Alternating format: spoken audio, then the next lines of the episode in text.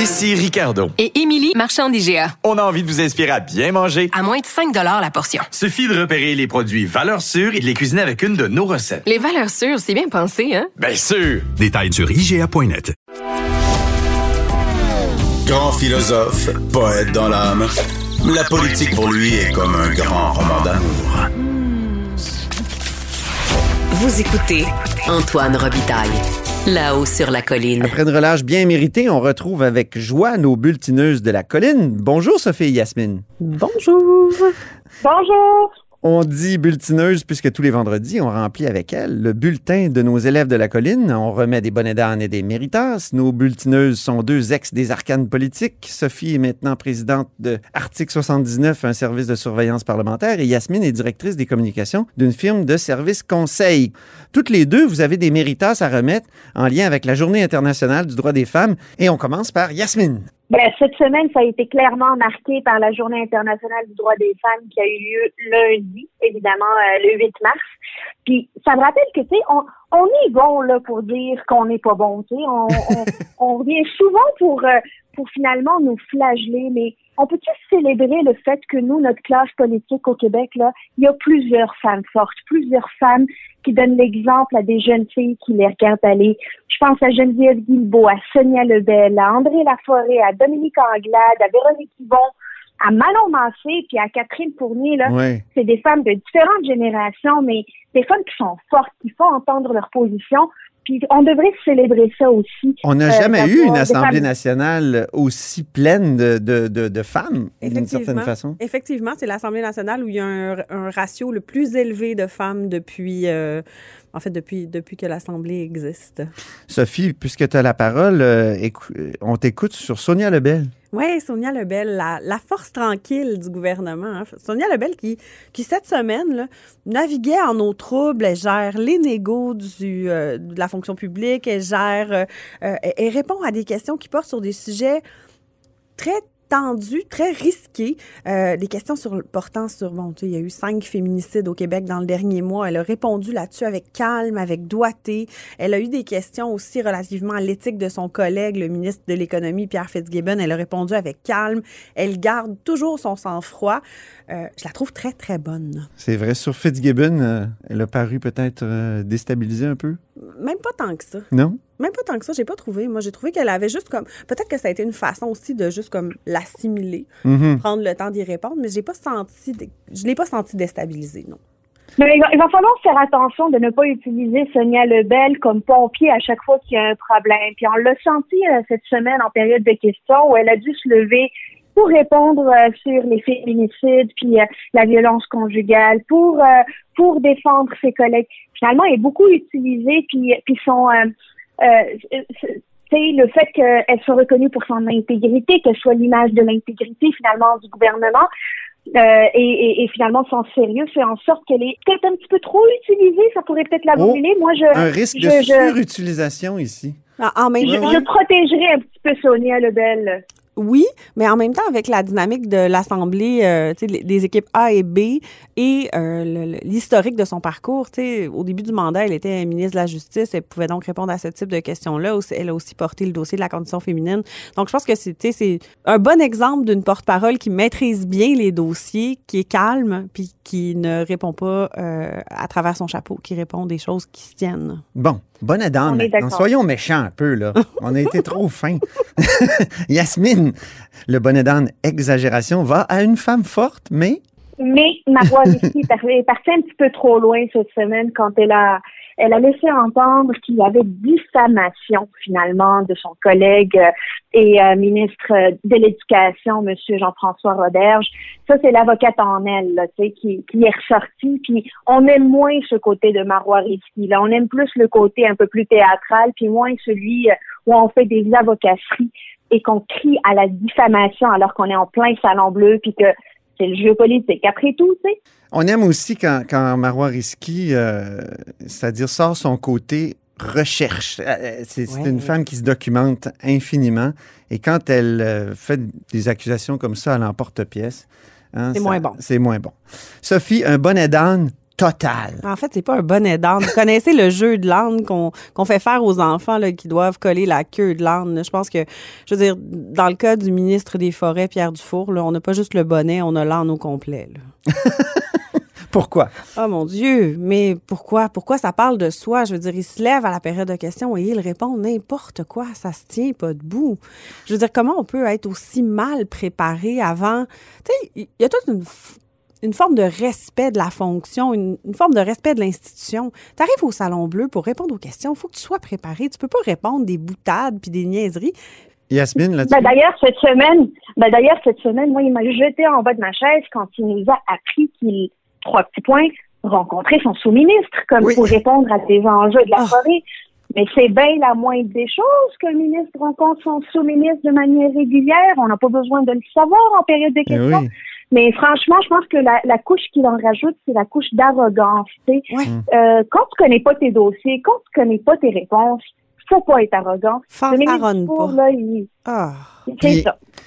Oui, il faut, faut le dire que c'était dans la foulée d'un reportage euh, très bien fait de l'émission Enquête de Radio-Canada sur le fait qu'encore une fois, on démontre que l'industrie forestière, euh, ni plus ni moins, profite euh, de façon indue là, du Québec et, et de ses finances. Ça, faut le dire. Mhm.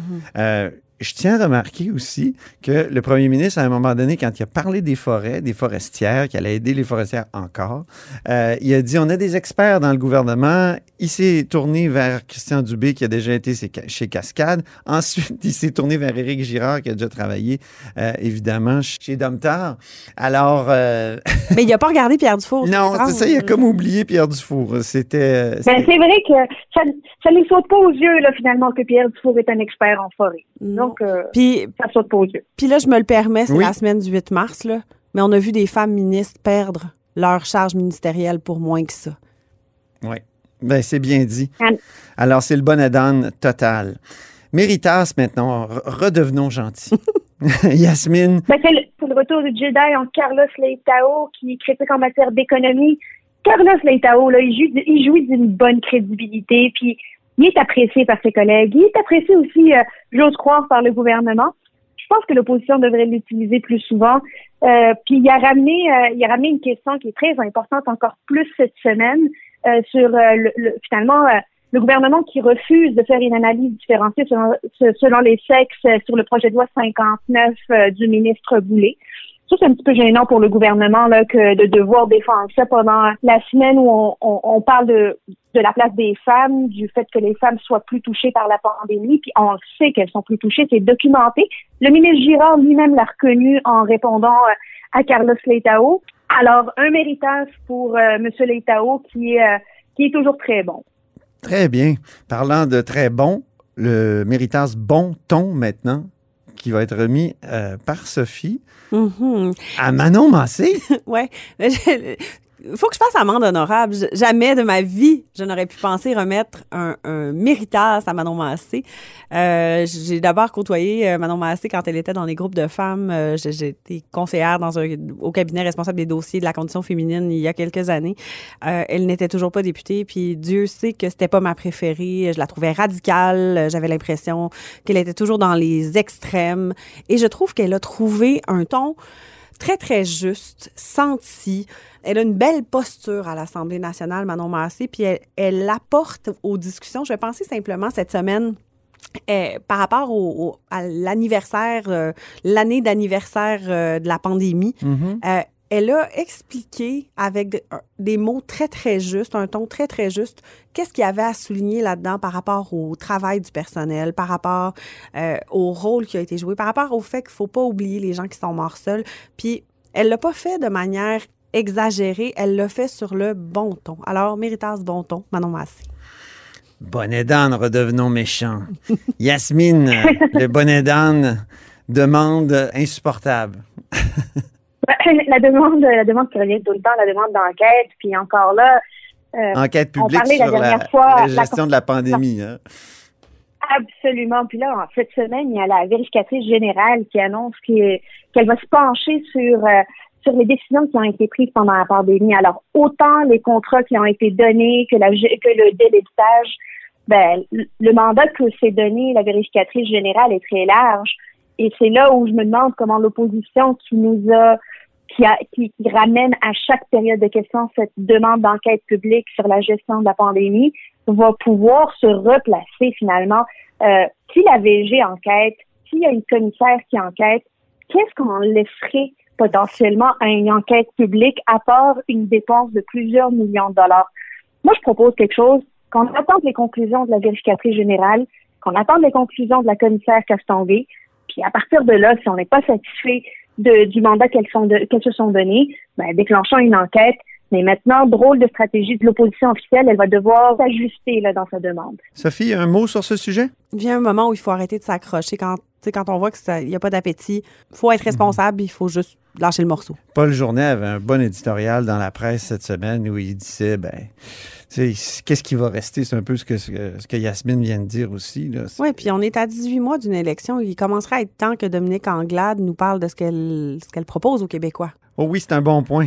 Parce que c'est pas une proposition, une commission d'enquête. En entrevue avec moi, il y a à peu près deux semaines, elle semblait ouverte à d'autres propositions. Est-ce- Pourquoi le gouvernement en fait pas une, puis qu'on arrête de constamment revenir avec ça? Comme Ben, si le VG, ça dirait- devrait être satisfaisant, à mon sens. Ben oui. Je suis d'accord avec ce que vient de dire Yasmine. Le VG, c'est suffisant, puis la commissaire, je- je- on passe à autre chose. On passe à un autre sujet. Oui, c'est vrai. On passe à un autre sujet. on passe au Méritas, on redevient gentil. Euh, Yasmine, Méritas, redressement? Redressement, oui. Euh, J'aime ce méritage parce que on a été euh, on a été méchants, là, la, la session dernière avec avec le ministre Robert, Jean-François Roberge, là, on trouvait que qui était pas bon en période de questions, là, que ces réponses-là, ça, ça avait pas d'allure. Ben, tu sais quoi, on le sent maintenant, l'effet Jean-François Del Torchio Oui. qui a été euh, qui, qui est arrivé finalement au cabinet pour euh, redresser tout ça, mettre du contenu dans les réponses du ministre. L'effet Jean-François Del Torchio se fait sentir. On a un ministre qu'on sent beaucoup plus en confiance, qui répond, qui a le bon ton, qui a les bonnes réponses. Un, bon méritage redressement là, pour Jean-François euh, Roberge et toute son équipe au cabinet euh, de l'éducation. Là, ils sont sur la bonne voie. Sophie, un Méritas royal. Ah, on pouvait pas le passer sous silence. Non. Ça a fait trop de bruit cette semaine. Puis là, ben, il y a comme deux volets. Puis le, le gouvernement nous a donné, un- nous a donné une, une voie pour en parler en déposant un projet de loi hier qui, qui, qui vise à prévoir qu'est-ce qu'on va faire pour éviter que le gouvernement ne tombe si la reine décède. J'adore ces questions. Mais Comme je dis souvent, ça m'érotise. questions de monarchie qui érotisent. Antoine, tu me racontais tantôt, ça me fait beaucoup rire. Mais l'entrevue de Meghan et Harry au début de la semaine avec Oprah, ça aussi, c'était plutôt érotisant pour euh, ceux qui aiment le gossip. C'est euh, ouais, ça a été une semaine royale. Donc Méritas royal, on parle encore, on Mais- vit encore dans une monarchie et on le sent beaucoup cette semaine. Et c'est ça, dans le- les comptes rendus dans la presse québécoise, au début, je sentais pas que ça nous concernait. Les gens, les gens qui écrivaient là-dessus, eh, bon, tripaient sur le potin, tout ça, sur le gigantesque potin mondial que ça représente, mais ça touche nos institutions. Absolument. Puis le projet de loi de Sonia Lebel est venu nous rappeler que ça nous touche directement, là. Que ça peut avoir des Si la sur reine notre meurt. quotidien. Déclencher une élection générale, ça coûte beaucoup d'argent. Ben oui. Et, et donc, Absolument. si la reine décède, on pourrait se retrouver dans une, une impasse constitutionnelle qui nous obligerait à arriver à aller en élection parce que la reine est morte. C'est- Puis là, il y a toutes ces propositions de Patrick Taillon pour dire attention, réformer la monarchie, là, c'est pas euh, qu'une question de grande conférence constitutionnelle. On peut aller chercher des petits morceaux Oui. ici et là, euh, changer des noms, euh, puis démonarchiser un peu l'État du Québec. Et, et ça, moi, je trouve ça intéressant et, et ça m'érotise. Yasmine, là-dessus. La saison royale a commencé dès, euh, dès la démission de Julie Payette comme Oui. euh, lieutenant-gouverneur du Canada. Puis évidemment, euh, il y a eu comme un, excusez-moi l'expression en anglais, là, mais un build-up depuis, là, tu sais, même avec la sortie de Meghan, beau le- projet de loi. Absolument. Moi, je propose aux, aux réalisateurs et aux producteurs de de, de l'émission The Crown sur Netflix que vous avez probablement vu, de nous Mhm. partir une une autre saison là avec tous ces rebondissements de qu'on a connus dans les derniers mois là, ça pourrait être On bien pourrait faire une série. On pourrait faire une série Absolument. québécoise, La Couronne. Puis voir Oh mon comment, tu sais, Lise Thibault. Oh mon Dieu. la roulante. Oh. Oh non, quelle horreur. Jacques, Monsieur Doyon et tout ça. On pourrait faire une belle série. Ah, Non, non, non, non, non, non. OK, correct. Non, non. Bon, je me, je me donne moi-même le bon aidant de mauvaise suggestion de fin Motion de chronique. refusée, motion refusée. Hein? Merci beaucoup, Yasmine. Merci beaucoup, Sophie. Bonne semaine. Bye. Nos bulletineuses du vendredi, je le rappelle, sont deux ex des arcanes politiques. Sophie Villeneuve est maintenant présidente de Article 79, un service de surveillance parlementaire, et Yasmine Abdel-Fadel est directrice des communications d'une firme de services conseil. Et c'est tout pour La Haut sur la Colline en ce vendredi. Merci beaucoup d'avoir été des nôtres. N'hésitez surtout pas à diffuser vos segments préférés de l'émission sur vos réseaux. Ça, c'est la fonction partage. Et je vous dis à lundi. Ce segment politique vous est offert par Article 79 Surveillance parlementaire. Pour être les premiers informés de ce qui se passe sur la colline, faites confiance à Article 79. Résumé des périodes de questions, suivi des projets de loi, décrets, nominations et tous les travaux parlementaires. Voyez les forfaits et abonnez-vous sur article79.com.